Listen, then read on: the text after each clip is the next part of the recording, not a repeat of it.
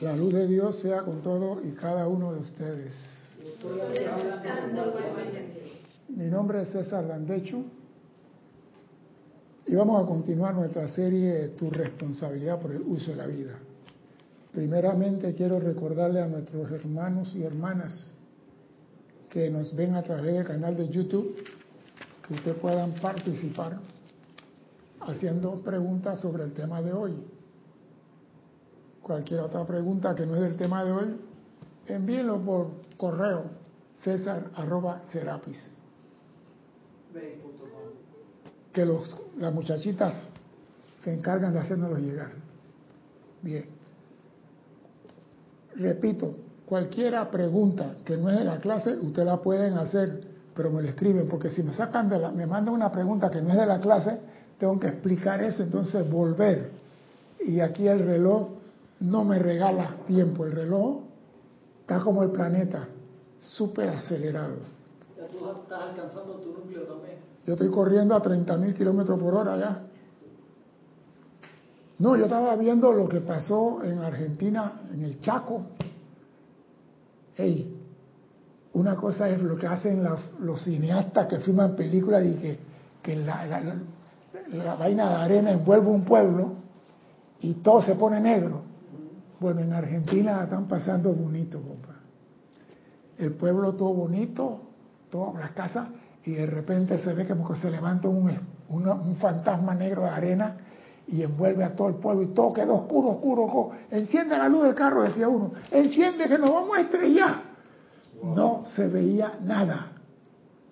Y más arriba, lluvia por otro lado. Y yo digo, en Paquistán van un tarrantantán de gente que se fueron del plano. Día tres que el agua se lo llevaba y no pudieron hacer nada por ello.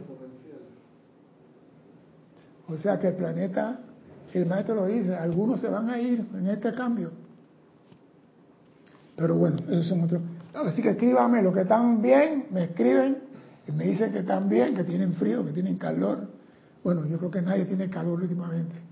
Todo el mundo está lloviendo del aguacero y del frío nevada por aquí. En México, frío. Hay lugares que la temperatura llega a 2 grados. Y de noche bajo 0 o 2. Imagínate, Baja California. O sea que el planeta está haciendo fiesta. Bien. Pero el planeta necesita de una energía, ¿verdad? Para poder ser. Y la pregunta es, ¿qué es lo que emana de todos los soles en nuestra galaxia. ¿Qué es lo que emana de todos los soles en nuestra galaxia? Lo estamos viendo, lo vemos todos los días. ¿Qué es lo que emana de todos los soles? Perdón, no oigo. Me gusta, pero no. ¿Qué es, lo, qué es la materia primigenia que sale del sol? Si no la sabemos, vamos a tener que comenzar a dar la clase de kinder de nuevo. ¿Qué es lo que emana del sol? Su proyección se ve como un haz luminoso, que es la luz que dice ella, pero el sol no proyecta luz. No, no, no, por está por ahí. El sol proyecta plasma. ¿Ah? Del sol sale plasma, no sale nada. Del sol central es plasma. Pero ese plasma, ahí donde viene la cosa, hay un plasma positivo y un plasma negativo. Y esos plasmas positivos y negativos, cuando se proyectan al espacio, se convierten en electrones positivos y negativos. ¿Y por qué positivo y negativo? Si salen de una misma fuente. Clase de primer grado. ¿Por qué, si, ¿Por qué sale de una misma fuente un electrón positivo y otro negativo? Bueno, el aspecto femenino y el masculino. Ah, qué lindo, me gustó. Yo sabía que venía por ahí, pero ese no es. No, yo sabía que venía por ahí, pero ese no es. Dale, dale, vamos a ponerlo en calor antes de comenzar la clase. Acá te contestaron varios hermanos. Flor Narciso dice energía. Ajá, me gusta. Juan Rafael Marte Sarmiento dice, César, aquí en Barranquilla el calor es insoportable. Te voy a mandar un poco de nieve ahora mismo. Déjame hablar con la gente del espacio. Diana Liz dice vida. ¿Viste? Eso es Raiza resultado. Blanca dice radiación. Leonel Franco energía. Nora Castro electrones. Ay, ay, ay. Escribió un hermano que pone ahí programación. Tiene que ponerme el nombre y, y la ciudad, por favor. Vuelvo que sea electrones. Sale plasma del sol. Lo primero que sale él es plasma. Y la proyección de eso se convierte en energía lumínica, calórica y todas las cosas que tú quieras. Y, de- y eso, energía, está cargada de electrones. Pero entonces, eso negativo, que es lo que chocó a más de muchos unas clases atrás, es como en las cámaras viejas de película. ¿Te acuerdas que tú comprabas el rollo negativo? Nadie compraba un rollo en positivo. Todo el mundo compraba el rollo en negativo. ¿Por qué? Las diapositivas eran, eran en positivo. ¡Ah! ¿Lo estás oyendo? Porque, porque esas ya venían con una impresión sobre ella. Y las negativas venían sin ninguna impresión. Y Dios en su inmenso poder, para que nosotros nos practicáramos para ser dioses, emite dos tipos de electrones. Uno en positivo, como dice escrita en la, la diapositiva, y otro en negativo.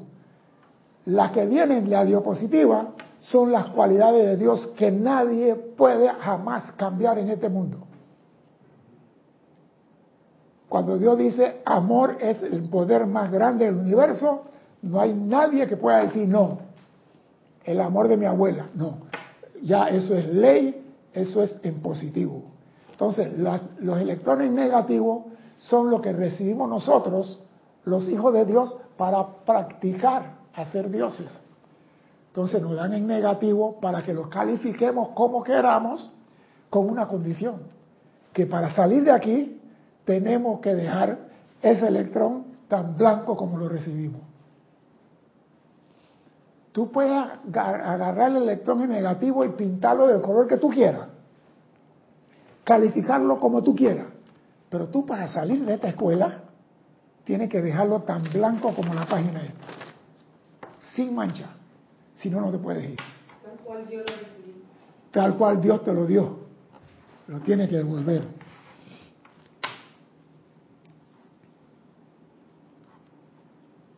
Pero hay una cosa que es importante. La gente dice, no que la energía mal calificada, mi energía, no es tu energía. Es la energía de la presencia prestada a ti. Porque en este universo nada más hay una sola energía, un solo poder. Tú no tienes poder para tener energía. A ti te la dan, porque el día que te cortan la energía de verdad, ya sabes para dónde va, ¿no? Ahí no hay tu tía. Nosotros no tenemos nada, ni siquiera el aliento es nuestro, es prestado. Entonces tú ves la gente con más ínfula ahí. Eh, el aliento es prestado, la energía es prestado, la vida es prestada. ¿Por qué? Porque estamos aquí haciendo un trabajo. Somos un instrumento de trabajo. Repito, los electrones en positivo de la presencia yo soy no pueden ser modificados por el ser humano. ¿Y qué es lo que dice el señor Saquiel a ese respecto? Vamos a ver lo que dice el señor Saquiel. Dime, ¿iba a decir algo? Dice el señor Saquiel, saludos hijos del amor y de la luz, que han renunciado a, un feliz, a una feliz existencia en planos más libres para servir en un planeta con problemas. Oído, saludos hijos del amor y de la luz que han renunciado a una feliz existencia en planos más libres para servir en un planeta con problemas. O sea que el que viene aquí dice, yo no tengo problemas, no estás estudiando un cariño. Porque esta escuela es una escuela de problemas. ¿Para qué? Para que tú le busques solución. ¿Acaso en la escuela no te ponen problemas, los exámenes que son? ¿Eh? El libro de química tenga. Y esta, y la tabla periódica, ¿y cuándo le viene el periodo de la tabla? ¿Cómo le gustaba trigonometría? Ah. Entonces te decía la pelada y que tú estás con la tabla para joder. Era cuando tenía 13, 14 años. Está bien. pues. Dice el señor Sakir, grande es su Dharma, su servicio personal, apropiado por cuenta de su sacrificio individual y colectivo, particularmente durante una época en que el planeta Tierra está atravesando por un periodo de iniciación cósmica y crisis planetaria. O sea que lo que está sucediendo ahora fue dicho en el año 75 del siglo pasado por el señor Saquiel. Ya se sabía que todo venía. Es poco lo que desde afuera saben de cuán fuerte es el rayo dirigido a través de sus propios vehículos emocional, mental, etérico y físico, de quienes son los guardianes y cuán real dicho rayo es. Porque dijimos, dijimos que el sol sale plasma, pero nosotros no aguantamos ese plasma. Quedamos desintegrados, queda, no, chamuscado queda algo. Yo creo que desaparecemos. Entonces, esa plasma se va convirtiendo y se va, lo reduce helio y beta, lo reduce la manera silenciosa, lo reduce el Señor, para que a nosotros nos llegue un rayito que nos entra por la corona de la cabeza. Ese rayito, que es dirigido a nuestros cuatro vehículos y también es dirigido a los guardianes, es real, dice. Amado mío, ese rayo es vida concentrada, cargada y calificada positivamente, que nunca puede ser mal calificada por las travesuras de las personalidades humanas. O sea que el rayo que viene a mi corazón, que es vida dada por Dios, yo no la puedo modificar. ¿Tú te imaginas, Cristian, que a mí me dan que 80 años de vida, yo ahora yo modifico el rayo y me pongo 180? Porque el ser humano tenga la, plena ciudad, que si pudiera hacerlo, ya estuviéramos inventando. Si están congelando cadáver, no sé para qué. Imagínate si pudieran modificar el rayo de energía que le trae vida. Pero como la gente de arriba sabe más que nosotros y no tienen de tonto nada, bien. El rayo de cual tuvo conocimiento del tribunal kármico antes de que se les permitiera encarnar a los guardianes de la raza, ya es, un, es en un plano, pleno momentum cósmico acopiado de una cualidad. Ese rayo tiene una virtud, un don y un poder que es tan necesario para sostener la vida en la tierra hoy, como lo es el sol, como es el mismísimo cuerpo de Virgo bajo nuestros pies. O sea que ese rayo es necesario. Y yo siempre he dicho, el día que nos apagan el rayo, se acabó todo. Porque esa es nuestra vida, la energía que viene. La energía que nosotros calificamos no tiene nada que ver con el rayo de vida, que quede claro. El rayo de vida nos lo da nuestra presencia para venir aquí a aprender algo, porque el que está evolucionando y aprendiendo es la presencia. Nosotros somos solamente el instrumento a través del cual la presencia aprende. Ahí no hay nadie que el hombre es, tú no eres nada. Tú eres un instrumento que cuando cumpliste tu misión, te quitan la triple A, la doble A, o como la quieras llamar, tu panel solar te lo quitan y polvo eres y en polvo te vas a convertir si no te queman.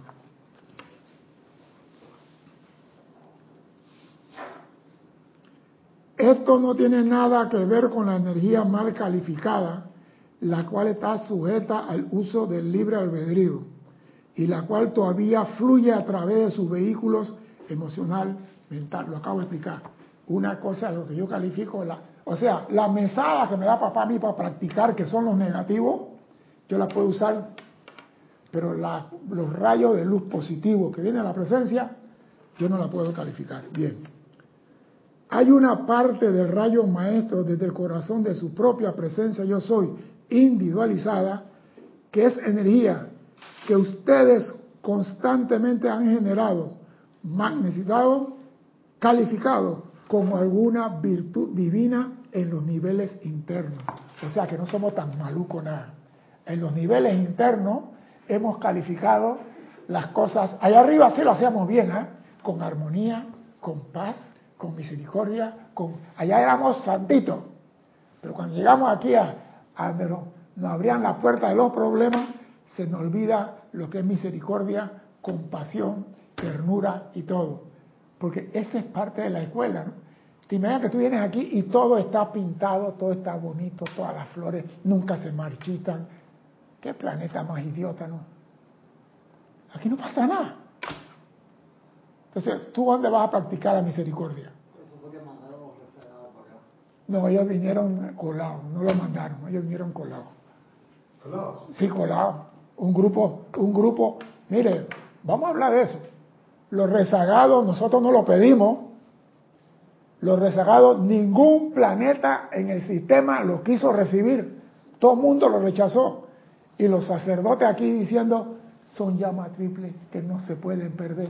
Sean misericordiosos. seguro que tú votaste para que, para que, Que estallen.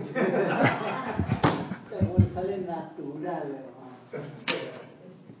Entonces los sacerdotes lo recibieron creyendo que con los decretos iban a, a eliminar lo que había en la conciencia de esa gente. Pero esa gente tenían estudios, tenían conocimiento, pero se les fue la mano en pollo. Y vinieron aquí y gracias a ellos nos siguieron la escuela a nosotros.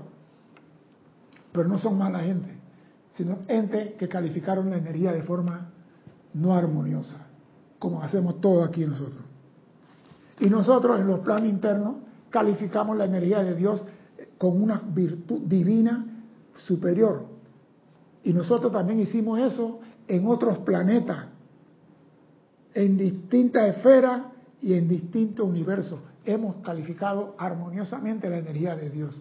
Pero en esta escuela, para poder aprender, se tiene que meter la pata. ¿Dónde se aprende más?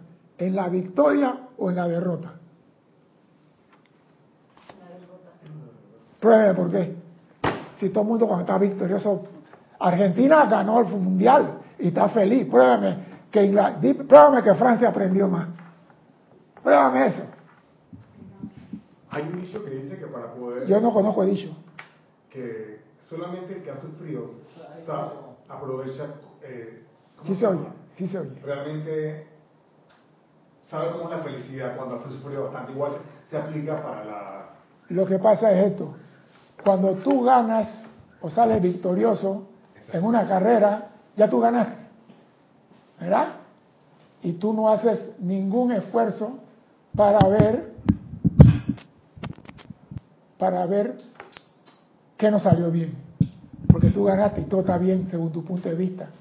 El que pierde, ¿por qué perdí? ¿Qué no hice bien? ¿En qué fallé? Entonces vienen las cinco, las seis preguntas fundamentales de cómo, cuándo, con quién, dónde y cómo. El que gana no se hace preguntas. Por eso tú aprendes mucho más a veces en la derrota que en la victoria. Por eso que en la vida a la persona le va de perro y tú dices, la está pasando mal, pero él está aprendiendo algo en esa situación. Porque si todo fuera bonito, ¿para qué voy a aprender si todo está bonito? Hago así y tengo una copa de champaña en la mano. Hago así y tengo una gorda. No voy a preocuparme. ¿Algo así que tengo que...? Una gorda. Una cerveza grande. Ah, ok. ¡Ah! mal pensado. Oye, cada cual tiene su gusto. No, no, no, pero él estaba pensando que era una cosa diferente, una cerveza. Una cerveza. No, yo digo, es que la persona que piensa que en este mundo no va a sufrir, no va a aprender. En esta escuela, tú, para grabarlo en tu conciencia, tienes que pasar por el desierto. Dime, Cristian.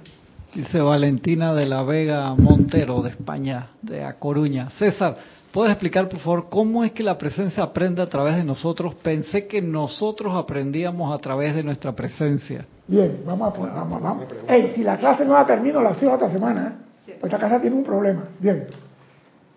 Lo que emana del gran sol central no somos nosotros. Salen chispas divinas. Esas chispas divinas son hijos de Dios que tienen que aprender a ser soles. Entonces, los hijos mayores de, de, Alfa y Omega, los hijos mayores son Elio, Vesna, Krishna y Sofía, Apolo, Diana y todos esos soles, forman escuelas donde las chispas divinas van a estudiar en la Tierra, Marte, Saturno, Júpiter, Urano, lo que usted quiera llamarlo. Son escuelas. En esta escuela llamada Tierra, la presencia no puede venir a este plano, porque este plano es de materia y él es ser electrónico, son seres de luz, de mucha energía. No pueden venir a esta escuela. Entonces, ¿qué hacen ellos? Agarran la sustancia de la Tierra, tierra, hombre, polvo, agarran agua, agarran aire y la energía la ponen ellos y crean un robot llamado hombre que recibe energía no por batería AAA, sino por la corriente que le entra aquí a la cabeza. Ese robot llamado hombre es el que va a caminar a tierra y va a aprender lo que la presencia que está arriba no puede venir a aprender acá abajo. Nosotros somos androides creados por la presencia para venir aquí a aprender algo en específico. ¿Qué es el sufrimiento? La presencia no sabe. ¿Qué es el hambre? La presencia no sabe. Pero contigo, averíguame qué es esto. Y tú vas aprendiendo, porque el que va a evolucionar, el que va a ascender, no es la, no es la personalidad. La personalidad se fusiona con el Cristo. Lo que va a ascender es la presencia. La presencia es la que asciende. La presencia es que hace las iniciaciones cósmicas, no el hombre. El hombre es un instrumento a través del cual la presencia viene a esta escuela a aprender. Por eso cuando yo veo un hombre con mucha ínfula y mucha vaina, yo digo, este no sabe que él es un pobre robot igual que el otro. Somos robots. Lo único que nos reproducimos, nos bañamos, besamos, amamos y hacemos más de cuatro cosas. Pero somos robots, porque el día que nos quitan la energía, ¿hasta dónde llegamos? Dime, Cristian. María Vázquez dice, pero también en la victoria podríamos hacernos las mismas preguntas, como por ejemplo, ¿qué es lo que hice para ser victorioso? Dale una pregunta, pues. En Argentina están cuestionando la qué hicieron para ser victoriosos. No. Lo que están mira, el que siempre pierde es el que cuestiona y aprende. El que pierde siempre dice, ¿por qué perdí? Yo me acuerdo qué fue lo que pasó con Roberto Durán. Ah, Roberto Durán peleó con Esteban de Jesús y Esteban de Jesús lo tumbó en la primera pelea. En la segunda pelea, Esteban de Jesús volvió con la izquierda y lo tumbó. Y Durán dice, no he aprendido todavía por qué me entra la mano izquierda de ese hombre. Pero la próxima vez yo voy a estar pendiente de esa mano. Y en la tercera pelea, cuando Jesús tiró, Durán dio el paso atrás y le metió la derecha, se acabó la pelea. Dice Durán, me acordé que él con esa izquierda rapidísima, o sea, cuando si Durán le hubiera pegado a él en la primera pelea, Durán no le pone atención a la mano izquierda. O sea que señores, no le busquemos la quinta pata al gato. El que pierde hace un análisis.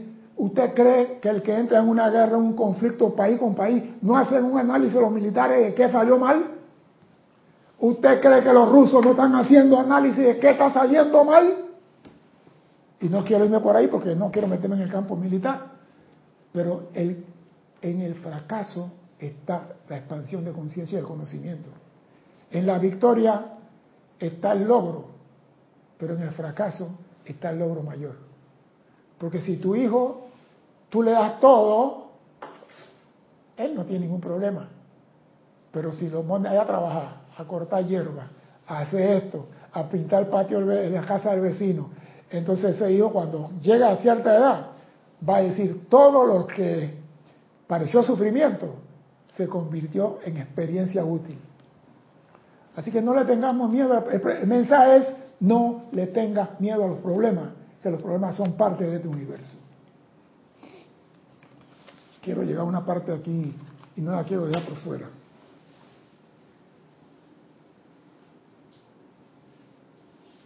Dice, ese rayo es propiedad, digamos, de su presencia, yo soy individualizado, y es dirigido dentro y a través de los estratos inferiores de los cuales hemos hablado.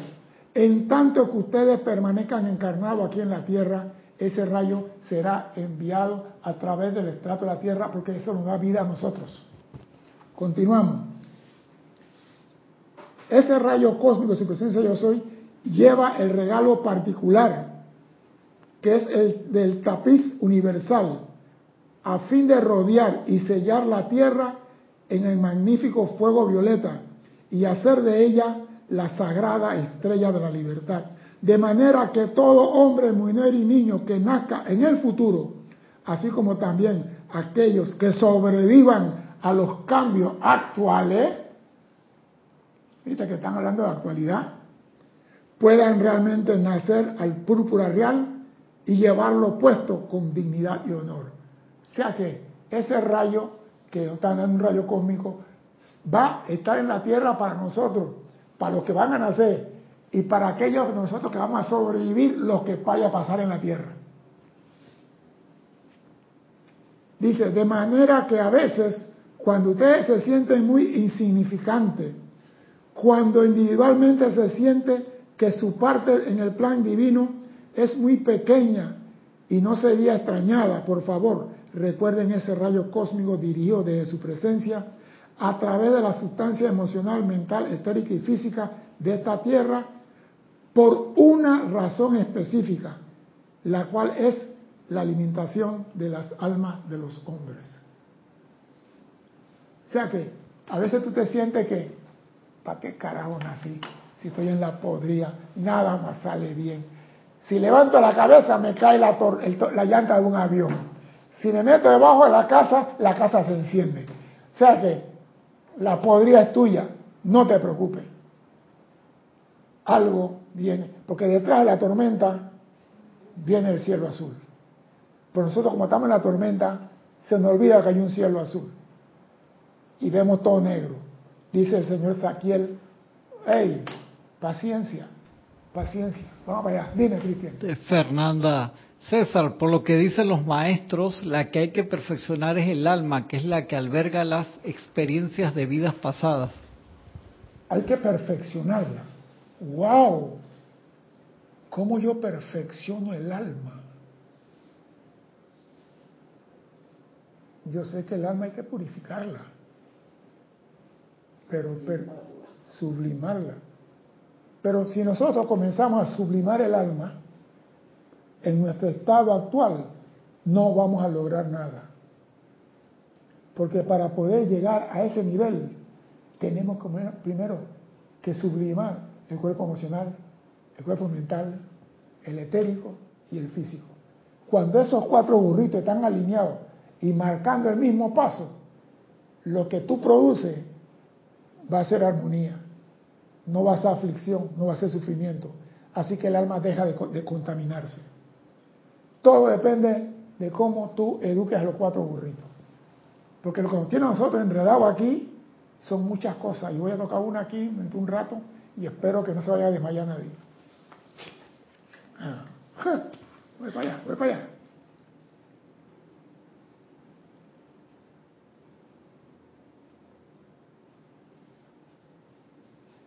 Dice específica, dice, esto es para una actividad para la tierra por una razón específica, la limitación de los almas de los hombres, así como también la alimentación de la vida elemental que sirve a la humanidad y la alimentación de todas las cualidades divinas que con el tiempo se requieren manifestar desde los sagrados seres crísticos de todo lo que habitan y habrán de habitar la tierra. Están hablando del Cristo.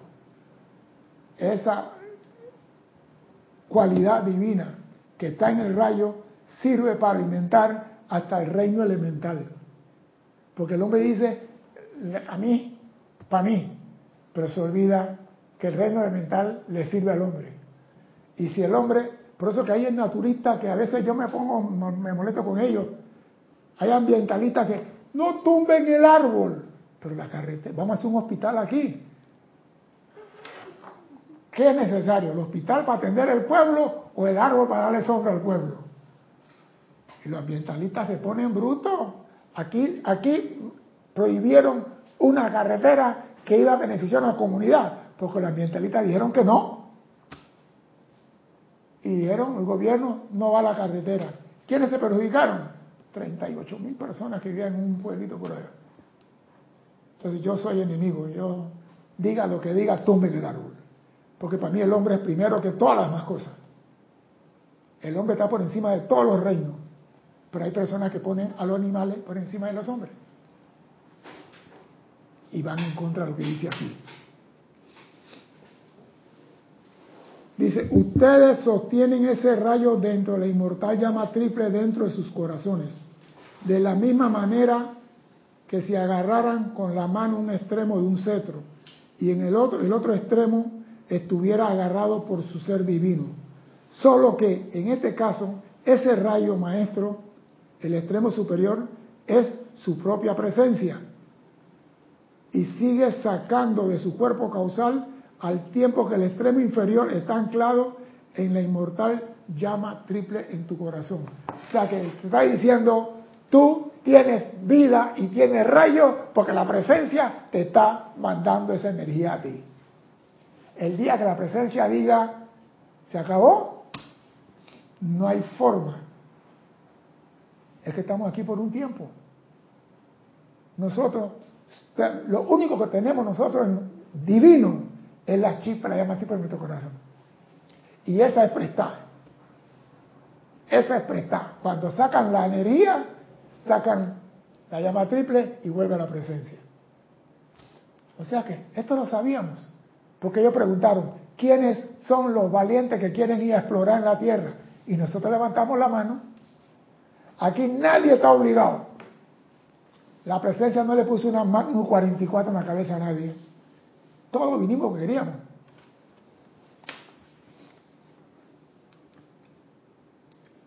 Espiritualmente hablando, nosotros estamos muy interesados en la evolución de la Tierra, dice el señor Saquiel.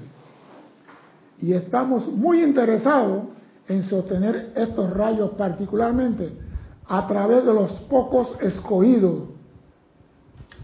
A través de los pocos escogidos. Voy a hacer una pausa porque Cristian quiere hablar sobre esa palabra, los pocos escogidos. Dime, Cristian. Arraxa Sandino, de Nicaragua, dice, César, sobre esas aparentes calamidades que aquejan a una persona tal cual nos dices, hay un plan, un diseño inteligente para hacerte espiritualmente más fuerte y poder servir mejor a la vida misma. Es que nosotros no queremos entender. Digo, no me gusta hablar ya mucho, pero hay escuelas que son difíciles aquí en la Tierra. Dentro de la escuela Tierra hay escuelas, esa escuela de comando superior, donde a ti te ahogan en la piscina y te resucitan, manda bemoles. ¿Cuál es esa? La escuela de los SEALs. Oh, Seals. Te meten en la piscina, te amarran la mano y los pies y te hundes. Y está el doctor ahí y algunos no regresan. Y está el doctor ahí y cuando ya te estás ahogando te sacan y te reviven. ¿Para qué? Para que tú sepas cómo, qué sientes y no te desesperes cuando estás en una misión y te pase una situación similar. Entonces, tú te imaginas esto en la tierra que es baratela. Imagínate una preparación cósmica para venir acá. Imagínate una preparación para tú venir aquí. Debe ser, imagínate que de tres nada más viene uno y dos se quedan, porque tú eres el mejor. Los que estamos aquí ahora mismo y los que están viniendo aquí son la creminata de lo mejor que había en el cosmos. Y se me escogió para venir acá. Usted, vamos a escoger del ámbito, amigo astral, esto, el ámbito emocional, esta sustancia. Se escogió lo mejor de lo mejor para formar este cuerpo, para que la presente aprendiera. Esta escuela no es fácil. pero no es imposible. A mí no me gustan las cosas fáciles. Las cosas que son muy fáciles, a mí no... Como me, mandaron un mensaje, entra en esta página, porque esta página se va a borrar para que vea los poderes que... Bota esa vaina. ¿Cómo tú vas a decir que la página se va a borrar? Si es algo bueno, porque se borra en dos minutos? Demasiado fácil. A la gente es fácil. A mí no me gustan las cosas fáciles. Nunca me ha gustado las cosas fáciles. Siempre he sido bastante estricto en eso. Las cosas difíciles, algo aprendo ahí. Las cosas fáciles. Ah, no, que yo no sé esto. Voy al curso. Voy al que sabe y aprendo. No, que mira que el curso me rana, que tiene que nadar esto y el otro y el otro. Yo creo que puedo hacer eso. Fui y cuando comenzó la cosa, yo nada más veía que la gente se iban de la escuela, la gente se la Y digo, empezamos 64 y ya vamos por 38. ¿Qué está pasando aquí? Y cada semana, fulano, fuera, fulano, fuera. No es que tú te ibas, fulano, fuera, tú no vas. Y nada más nos grabamos 16. Fueron nueve meses que Cristian vio la fotografía que estaba más flaco que Cristian. Pero macizo, eso sí, pero más flaco que Cristian. Nueve meses caer de mugre. Que salíamos los domingos a las 8 de la mañana para estar de regreso a las 4 de la tarde. Por nueve meses. ¿No viste la foto? Se parecía de Charles Atlas. Buenísimo. Dime, Cristian. Carlos Peña dice, César, y experimentamos desde los reinos inferiores, como mineral, vegetal, etcétera. Nosotros no experimentamos como ellos, pero tenemos la conciencia de ellos, porque la presencia tiene conciencia de todo. Yo nunca fui piedra, pero tengo la conciencia que los huesos míos se asemejan a la piedra. La presencia conoce todo. Nosotros somos hechos por la presencia con los elementos que hay en este plano. Nadie tiene asteroide de Saturno aquí. Tenemos elementos aquí.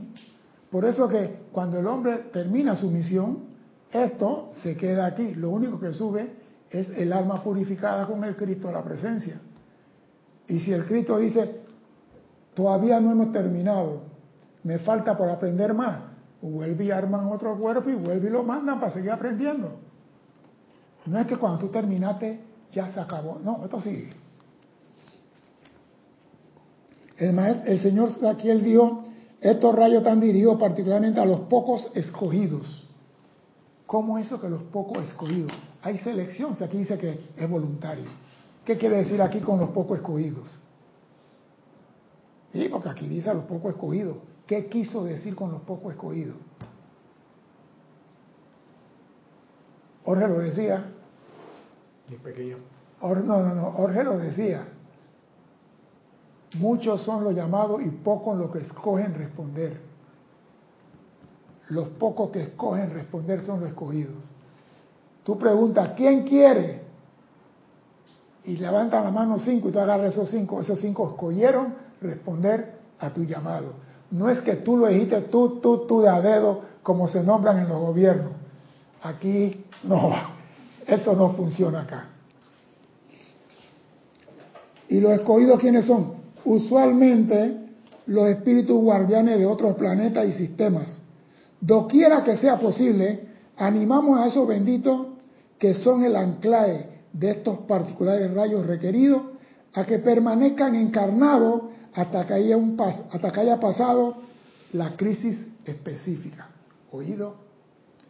Doquiera que sea posible, animamos a los benditos que son el anclaje de esos rayos particulares a que permanezcan encarnados hasta que haya pasado la crisis específica. O sea que me está diciendo, hay problema y vas a tener crisis. Pero vamos a continuar. Cuando los amados Polaris y Magnus hayan completado la tarea de enderezar el eje de la Tierra, cuando la presión individual y planetaria de una tarea tan tremenda se haya completado, algunos de los niños entrantes y algunos de los que ya están encarnados tendrán la oportunidad de ser reclutados, por así decirlo, y a ellos pueden transferirle ese rayo que ustedes han guardado, guiado, magnetizado e irradiado con un propósito divino.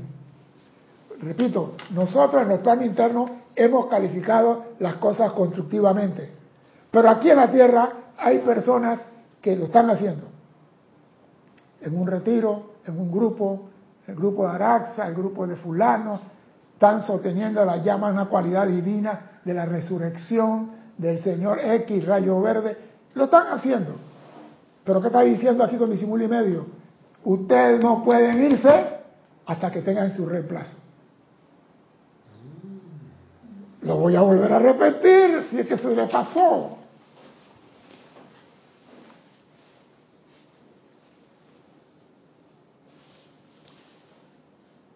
Cuando la presión individual y planetaria de una tarea tan tremenda se haya completado, algunos de los niños entrantes y algunos de los que ya están encarnados tendrán la oportunidad de ser reclutados, por así decirlo, y a ellos puedes transferirle ese rayo que ustedes han guardado en los diferentes templos, grupos, ceremoniales, lo que sea, magnetizado con un propósito divino específico. Ustedes pueden transferir. Voy a continuar. Amados míos, se le ha dicho cómo los maestros ascendidos que asumen la obligación, como será Pibey, de sostener el foco de los maestros ascendidos en algún retiro, no pueden abandonar ese retiro con honor en tanto no se haya encontrado un sucesor que esté calificado para prestar ese servicio.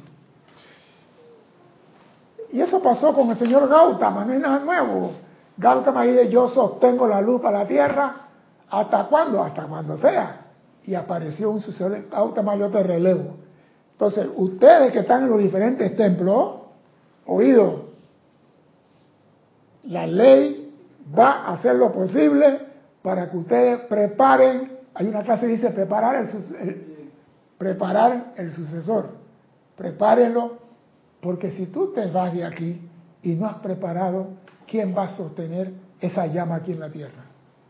Porque nosotros podemos hacerlo, así como calificamos en constructivo, también lo hacemos en destructivo. Entonces, ¿quién va a sostener eso? ¿Quién va a sostener su rayo cósmico aquí? Esto se aplica igualmente a aquellos individuos que han magnetizado rayos cósmicos específicos a través de sus propios vehículos físicos para sostener el equilibrio para la evolución de la Tierra. Y aquí vemos, aquí sabemos, señor Gala, el señor, toda esa gente que trabajaron para expandir la enseñanza, todo eso, y muchos se fueron sin dejar el, el sucesor. No dejaron el relevo, no dejaron. Por eso que muchas cosas se caen porque uno no deja el queso. Esto se llama relevo de antorcha. Usted va corriendo con la antorcha y se la pasa, Ale, Ale se la pasa, Nelda, Nelda se la pasa. Eso es el relevo de antorcha. Pero algunos que, no, yo me voy a quedar aquí, tú no sabes cuándo te van a sacar. Pero el maestro dice, hacemos el esfuerzo para sostenerlo ahí hasta que aparezca el reemplazo. Cuando se eleva otra alma, que es el llamado que excelente que se puede hacer, y se desarrolla emocional, mental, etérica y físicamente hasta el punto que el tribunal kármico pueda decir, este sí está preparado para asumir el servicio. ¿Estamos bien hasta ahí? Vamos live. Ahora vamos a entrar en la clase. Ahora vamos a entrar en la clase. Como ustedes saben, dice el señor Saquiel, yo soy el maestro de los poderes de la invocación. A menos uno de tales maestros. La mayoría de ustedes durante su largo e intricado trayecto sobre el planeta Tierra han sido alumnos míos en más de una ocasión. Así que no vengan con que no saben invocar y no saben cuál es el poder de la invocación. Claro está, se han desarrollado a mayor y menor grado de acuerdo a cuantos sepan de cómo magnetizar la vida y cómo invocar los poderes invisibles que pueden ser grandes y beneficiosos dependiendo de aquello sobre la cual pongan su atención y sentimiento, oído. La invocación solamente será grande y beneficioso dependiendo de aquello en la cual ponga tu atención y tu sentimiento. Oído a esto, oído a esto, porque aquí viene la cosa, vamos. Tal cual se les ha dicho. En Atlántida muchos, pero muchos hijos muy queridos de Dios aprendieron el poder de invocación. Pero luego escogieron utilizar dichos poderes para invocar influencias invisibles que no eran beneficiosas para ellos ni para la raza. Él no está echando la culpa a los rezagados. Él dice, los mismos alumnos de aquí comenzaron a practicar morondongo. Los mismos alumnos de aquí. Aún en la actualidad hay encarnadas muchas corrientes de vidas buenas y sinceras que acopiaron ese momentum de poder de invocación a lo largo de muchas centurias de estudio, tanto en el cuerpo físico como en los niveles internos. Pero cuya mera última, perdón, pero cuya meta última a la cual dirigen su atención está por debajo del nivel de los maestros ascendidos. Muchas personas aquí están haciendo llamados, están haciendo cosas constructivas, pero el nivel del llamado está por debajo del nivel que los maestros ascendidos esperan. O sea que si yo espero que mi alumno saque un promedio de 8 y me está sacando 4, Houston tenemos problemas. Pero ese problema le voy a decir más adelante por qué existe. Repito, dice aquí, aún en la actualidad hay encarnadas muchas corrientes buenas, de vida buenas y sinceras que acopiaron ese momentum del poder de invocación a lo largo de muchas centurias de estudio, tanto en cuerpo físico como en los niveles internos, pero cuya meta última a la cual dirigen su atención se enfocan en lo que no es, está por debajo de los niveles de los maestros ascendidos. Y su motivo para invocar, además de su capaz para conectarse con los poderes allende del velo humano, determinan el tipo de manifestaciones que van a traer a la forma. O sea que lo que está en tu mundo, tú lo trajiste, tú lo invocaste. Lo que estás viviendo aquí, tú lo estás experimentando. La presencia tiene un plan para ti en esta vida, pero tú, con tu atención y tu sentimiento, has trastocado el mafá y la cosa es totalmente al revés. Y tú dirás, pero coño, ¿por qué estoy viviendo esto? ¿Te alejaste de la presencia o qué? Vamos a verlo. Algunas de estas buenas personas han invocado espíritu de los difuntos oído, sincera, honesta y fielmente, y han tenido en cierta medida un éxito en conectarse con esos individuos. Algunas personas, medium, cuarto, ocho octavo, llaman a los muertos, un 16, yo no sé, póngale el número que usted quiera.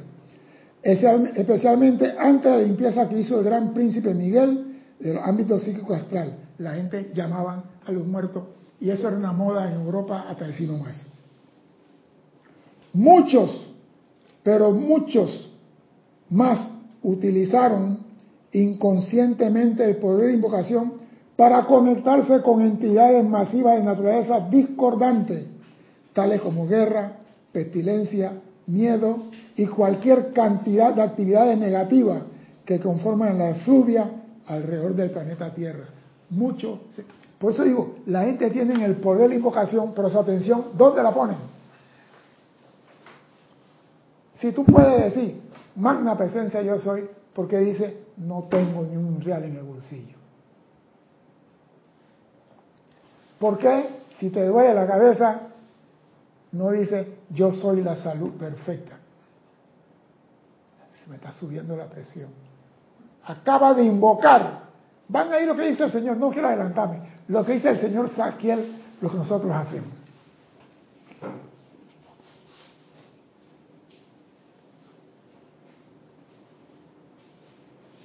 Dice, estos individuos o estudiantes invocan esas mismísimas actividades sobre la pantalla de la vida al poner su atención sobre ellas, al pensar en ellas, al sentir violentamente con respecto a ellas.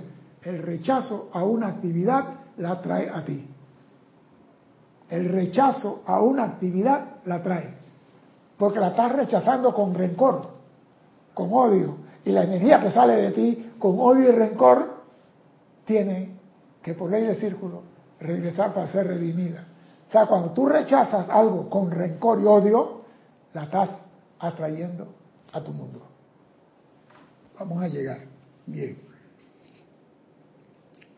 Y la manifiestan como aflicción en sí mismo y en otras personas. Están inconscientes del poder que tienen para invocar todo aquello sobre la cual ponen su atención. Oído, sobre la cual tú pones tu atención, eso vas a traer. Esto es ley, lo sabemos, San Germán lo dijo, vamos a ver si es verdad. Por ejemplo, tenemos una entidad masiva de miedo. Tiene inteligencia el miedo porque es la vida de Dios que ha sido mal calificada. Tiene nombre, miedo. Cuando ustedes pronuncian ese nombre, atraen la atención de esa entidad misma, de la misma manera que cuando pronuncian el nombre de Jesucristo. Cuando tú preguntas algo que tú no quieres, lo atraes a tu mundo, igual que dice San Germain, Jesús, Madre María, sea como sea atraen la atención y el momentum del amor y luz que son del poder de Jesús. O sea, cuando tú mencionas el nombre de Jesús, atraes el amor, la luz del Maestro Jesús a tu mundo. Ahora bien, esto es más importante lo que quizás ustedes entiendan hasta que lo consideren a cabalidad. La guerra tiene nombre, la pestilencia tiene nombre. A estos nombres y esos nombres invocan la mismísima manifestación y las condiciones que están afligiendo. O sea, cuando tú dices, yo soy pobre, no me digas, ah, pero yo puedo hacer un decreto de opulencia. El decreto tiene un sentimiento que es un 10% de tu, de tu Pero cuando dijiste yo soy pobre, lo dijiste con un sentimiento que es el 80%. Y si vamos a poner en la balanza, ¿cuál sentimiento pesa más? ¿El del decreto o el del yo soy pobre? No hay, eso hay que, no hay que darle vuelta. Bien. Te me haría bien en recordar como sacerdote y sacerdotita de que el nombre de toda cosa o persona es parte de la presencia de esa persona y que con toda seguridad atraerán la atención de dichas personas de la misma manera que yo pronunciara el nombre de alguno de ustedes. Pregunto yo ahora, ¿cuál es el mayor poder creativo de la humanidad? ¿Cuál es el mayor poder creativo de la humanidad? El pensamiento. Oh, me gustó. Eso fue un batazo inmenso, me gustó. Me gustó. Si el poder más grande que tenemos el pensamiento, ¿dónde queda la creencia? ¿Dónde queda yo creo? Si el poder más grande que tiene la humanidad es el pensamiento, ¿dónde queda el yo creo? ¿Aló? ¿Están aquí? Estamos comenzando la clase. ¿Dónde queda el, el, yo creo? Yo diría que están íntimamente ligados. Yo no, no, no, no, no, no cometas ese sacrilegio nunca. O sea, ¿dónde queda el yo creo? Señores. En la convicción. Puede que sí, pero voy a decirle algo. Los maestros ascendidos, todos nos han dicho, ponga su atención a dónde. Dame, dame, antes de avanzar, porque el reloj está corriendo Raquel Melí, la atención. Sí, pero no, no, no. Esa es parte, esa es parte, esa es la flecha. Pero lo que dispara la flecha fue lo que dijo Nelda, el pensamiento. Alonso Moreno dice, la imaginación es el poder más grande. No, Paola Farías dice, yo creo es el sentimiento. ¿viste? Perdón, perdón, repite, repite, yo para, ¿qué yo? ¿Qué yo? Yo creo es el sentimiento. Carlos Peña dice en los sentimientos. Alfredo Huerta dice el sentimiento. Juan Rafael Martes Sarmiento dice la imaginación. No, no, voy para allá, voy para allá. Vamos a hablar del sentimiento y el pensamiento. Y vamos a ponerlo en un carro. El carro cuando tú lo vas a comprar y tú vas al dealer, tú le preguntas qué cosa. Alex va a comprar un carro nuevo. Alex va a comprar el carro. Y le dice al señor, quiero comprar el carro último modelo del año 23. ¿Tú qué le preguntas? Yo soy vendedora. ¿Qué tú me preguntas a mí sobre el carro? ¿Qué tú me preguntas a mí? ¿Qué me preguntas? Cualquiera puede contestar. ¿Qué me preguntas? ¿Qué me preguntas? Si voy a comprar el último, ¿cuántos segundos, eh, qué, qué tiempo agarra el mismo segundo? Algo así, ¿no? Porque hay unos que de 0 a 100 kilómetros. Esta, esta- esta quiere correr en la carrera No, pero que está hablando que es el último modelo y voy a comprar. Sí, pero ¿qué más le pregunta? Él te va a decir, este carro desarrolla en 7 segundos, Bueno, de cuán- 0 a no 100. sé cuántos caballos de fuerza Ay, ay, tiene. ay, me gustó, me la gustó. Fuerza, sigue, la fuerza. Sigue, sigue. ¿Cuántos Caballos caballos, cuántos cilindros? Eh, eh, esas son las preguntas. Ese es el motor. Pero ese motor, sí, dale, dime, dale. Yo pienso que yo lo que pregunto, puedo preguntar es, ¿por qué yo debería comprar tu carro y no otro carro? ¿Me entiendes? O sea, ¿por qué yo Si esa es tu comprar- pregunta, tú deberías ir entonces a otro taller y no donde estoy vendiendo el carro. Sí, y yo no estoy vendiendo, tú llegaste al taller a venderme, el- a comprarme el carro. Yo no fui a tu casa a decirte, Alex, cómprame este carro. No, yo fui a investigar, yo no fui a comprar. Por lo, ah, tú necesitas investigar. Bueno, tú me tienes que preguntar, si necesitas investigar, me tienes que preguntar, ese carro, ¿cuál es el torque? ¿Cuál es la, la- la cilindrada? Pero si ¿Cuánta válvula tiene? ¿Cuánto consume de combustible? Pero el vendedor, la labor del vendedor es venderte el carro, aunque esté malo, te lo va a querer vender. Pero tu misión es preguntar. Perdón, Tu misión es preguntar. Tu misión es, hey, este carro pasó la prueba de choque, cuánto impacto, cuánto... Toda esa información tú averiguas. Mucha gente va a los, a los registros de carros y que Ah, entonces, pero una pregunta, me hablaste del motor, de cuántos cilindros. Ese motor en el carro es el pensamiento. ¿Quién cuando va a comprar un carro le pregunta al vendedor cuánto amperio es la batería del carro? Nadie nunca pregunta cuánto amperio tiene la batería. esa pregunta se la haces tú. No, no, la relación es que el carro, ese motor, sin la batería no sirve. El motor es el pensamiento en el carro y la batería es el sentimiento. El motor tiene todos los componentes para manifestar fuerza, poder y lo que sea, pensamiento. Pero si no tienes la energía de la batería, no arranca. Y van a ver por qué el pensamiento es más grande poder. La batería, sin el motor del carro, no es nada. Tiene que haber una, un- pero lo esencial es el motor. Porque yo puedo tener una batería atómica y un motor chiquitito y no va para ningún lado. O sea, que el motor es lo primero y la batería le da la energía para que el motor ande. El pensamiento es el poder más grande en el ser humano y la energía la da el mundo del sentimiento para que se proyecte. Entonces mi pregunta es, si la creencia, la creencia, ¿dónde cabe aquí en eso de si el pensamiento es lo más grande, ¿dónde cabe la creencia? Yo creo. Cero. La creencia no es una cualidad divina. El pensamiento, sí. El todo es mente y el mente produce pensamiento. El pensamiento es una cualidad divina, la creencia no. Es tiempo oído en base a lo que dicen los maestros ascendidos, que se cumpla la ley. Es tiempo que la humanidad deje de creer en Dios.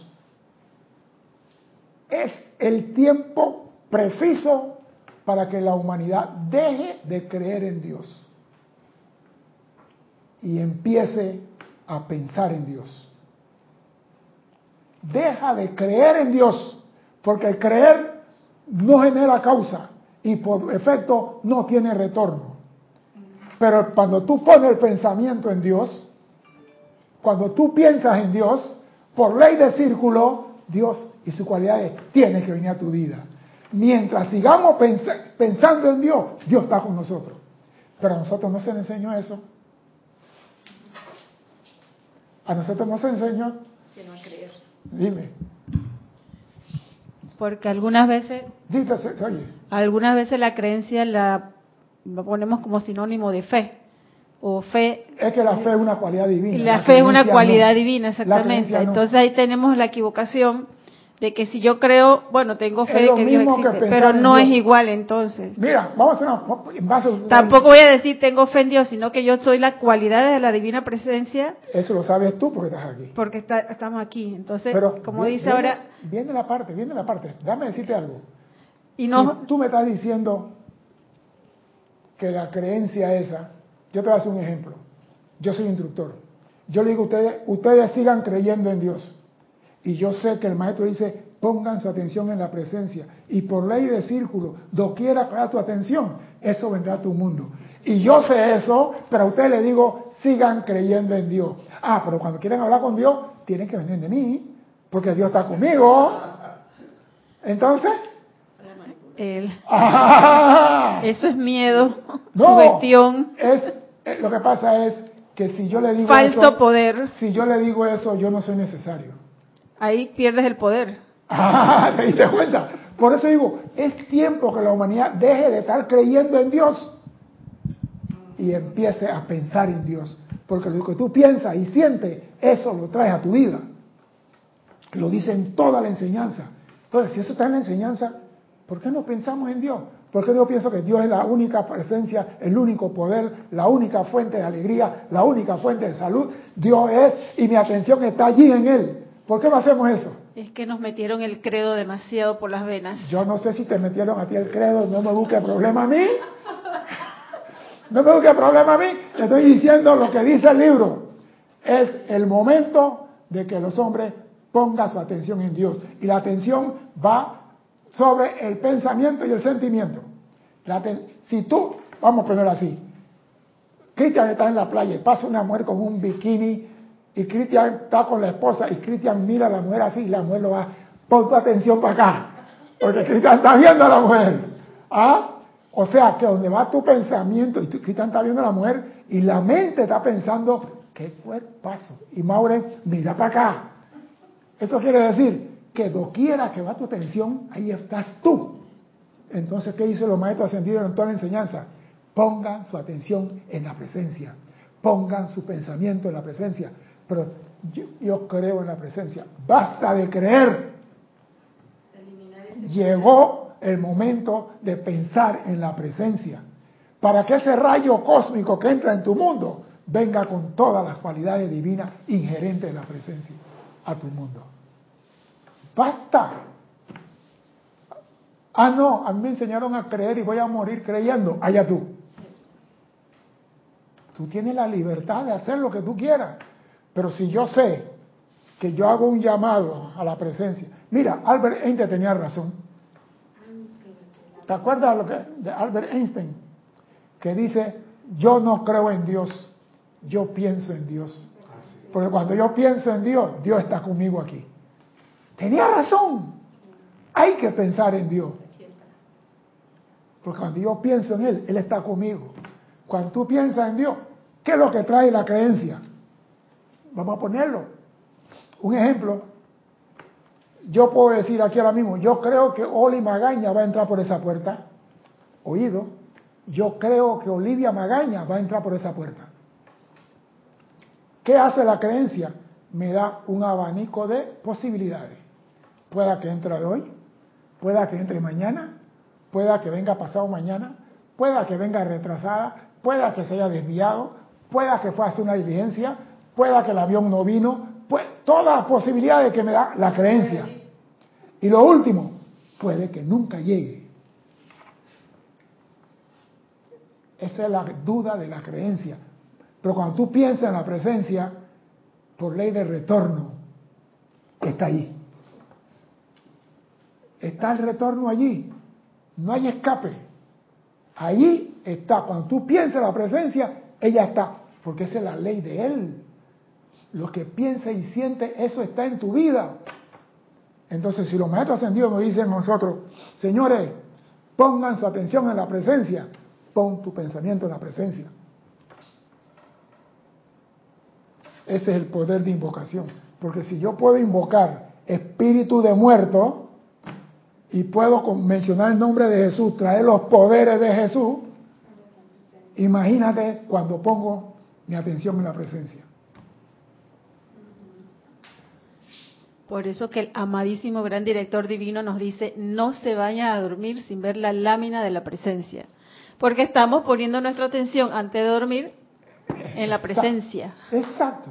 Eh, pon tu atención en la presencia. Y abrimos los ojos, vamos también a verla.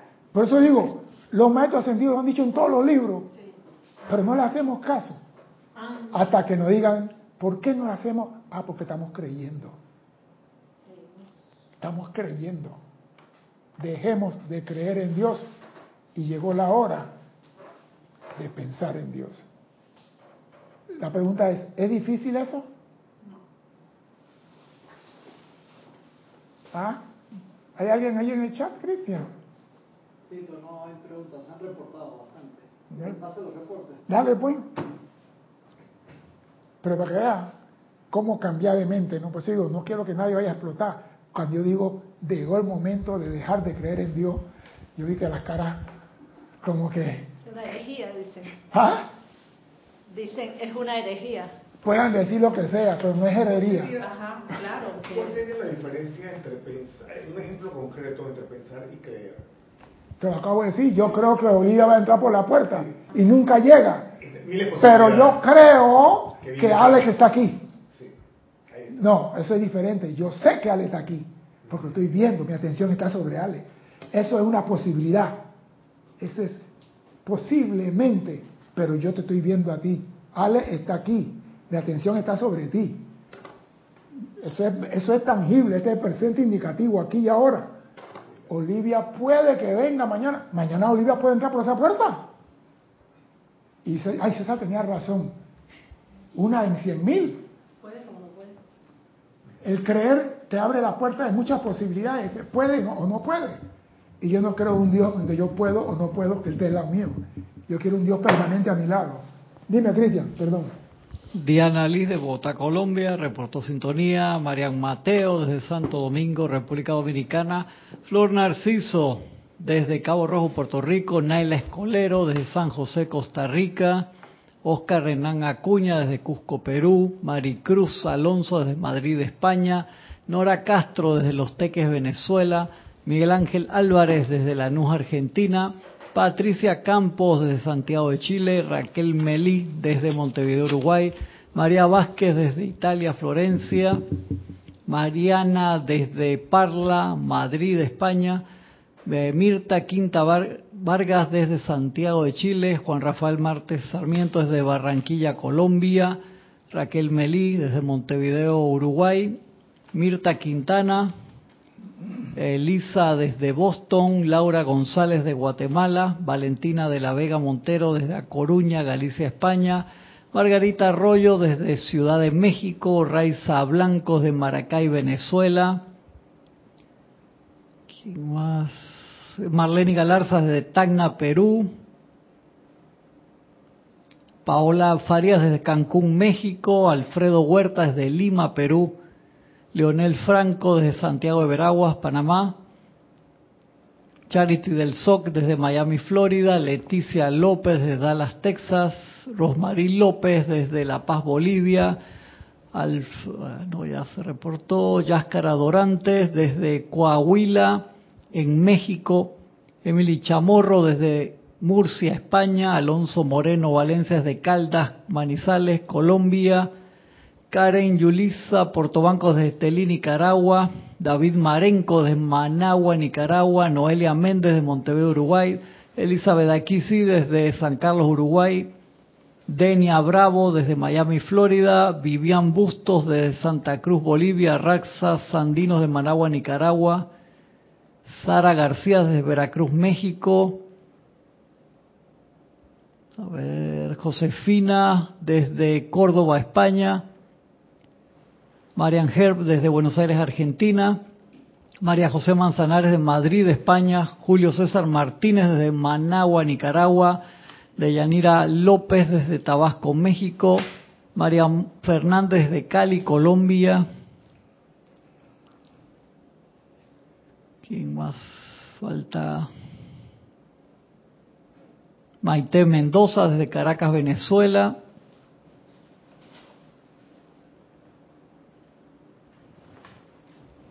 Romy Díaz desde Cypress, California. Esos son los hermanos que han reportado Bueno. sintonía hasta ahora. Bendiciones a todos. Vamos a continuar. Dice el amado señor Saquiel, por tanto, esforcémonos en la invocación del poder del amado Maestro Ascendido San Germán y su nuevo orden, para mantener nuestras invocaciones, decretos, visualizaciones, canto y actividades conectadas con una virtud, cualidad o entidad divina positiva y así evitar enredarse innecesariamente con el pleno momento cósmico acopiado de alguna entidad masiva calificada discordantemente, la cual responde a su llamado. Le da una mirada a ustedes e inmediatamente comienza a actuar a través de ustedes. Hagan un llamado a los seres de luz para que den la cualidad divina de ellos. Llama al que te gusta, la señora Palatenea, el gran director divino, a Hilarión, al que sea. Pero mantén tu atención en los maestros ascendidos que nos están ayudando y en tu presencia, para que tu canto, tu visualización y tu decreto sean agradables en algo positivo.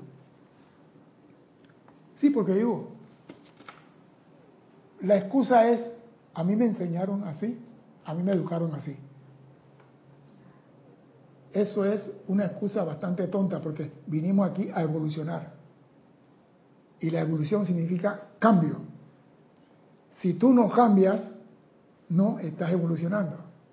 Y este- los tiempos, cambian los pensamientos. todo cambia. Hay una canción que dice todo cambia. Creo que es Mercedes, Mercedes Sosa. Creo que una canción de Mercedes Sosa dice todo cambia. Sino, o Teresa Parodi de Paraguay, algo así. No, me acuerdo ahora mismo. Pero todo va cambiando. Ejemplo, nacemos un bebé. A los dos años hemos cambiado. A los cinco años hemos cambiado. A los diez años cambiamos. A los quince tenemos barba. A los, diez, a los 18 bigote, pantalón largo. Y me va a decir que tú, sabiendo que algo no te es útil, no lo puedes cambiar. En vez de, seguir diciendo yo creo, decir yo soy. Manifestando aquí la luz de la presencia yo soy. Yo soy la presencia aquí. Yo soy. Y nadie me puede quitar ese poder, porque mi Padre me dio ese rayo de luz en mi corazón.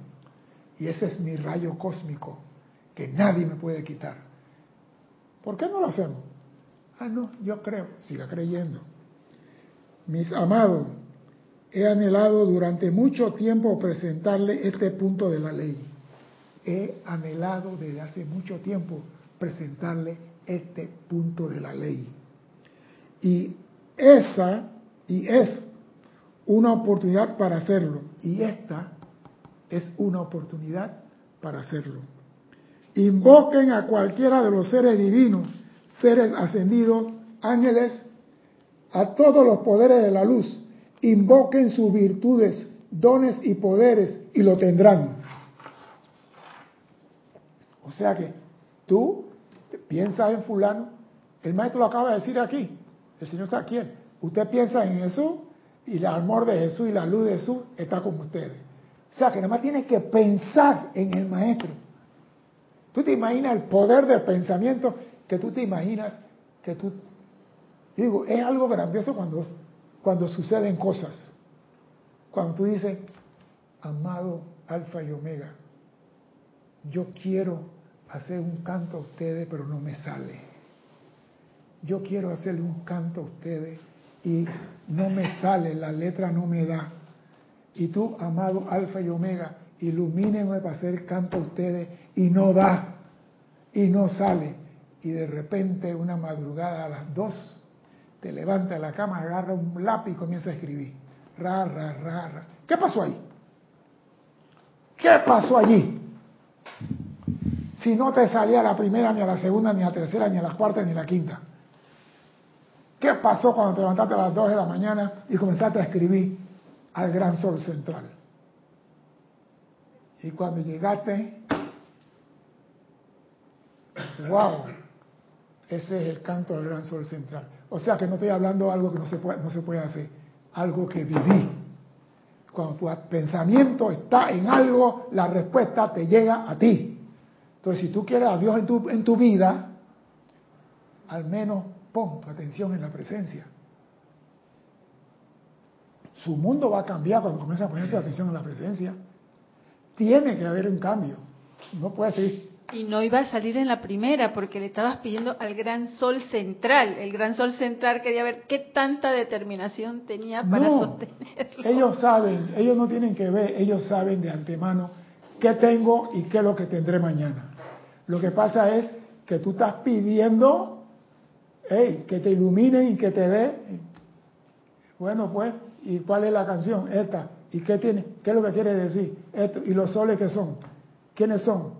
Tus hijos. ¿Y los hijos qué hacen? Expanden la luz. Entonces, y tú comienzas a escribir, y al día siguiente, esto va aquí, esto va aquí, aquí.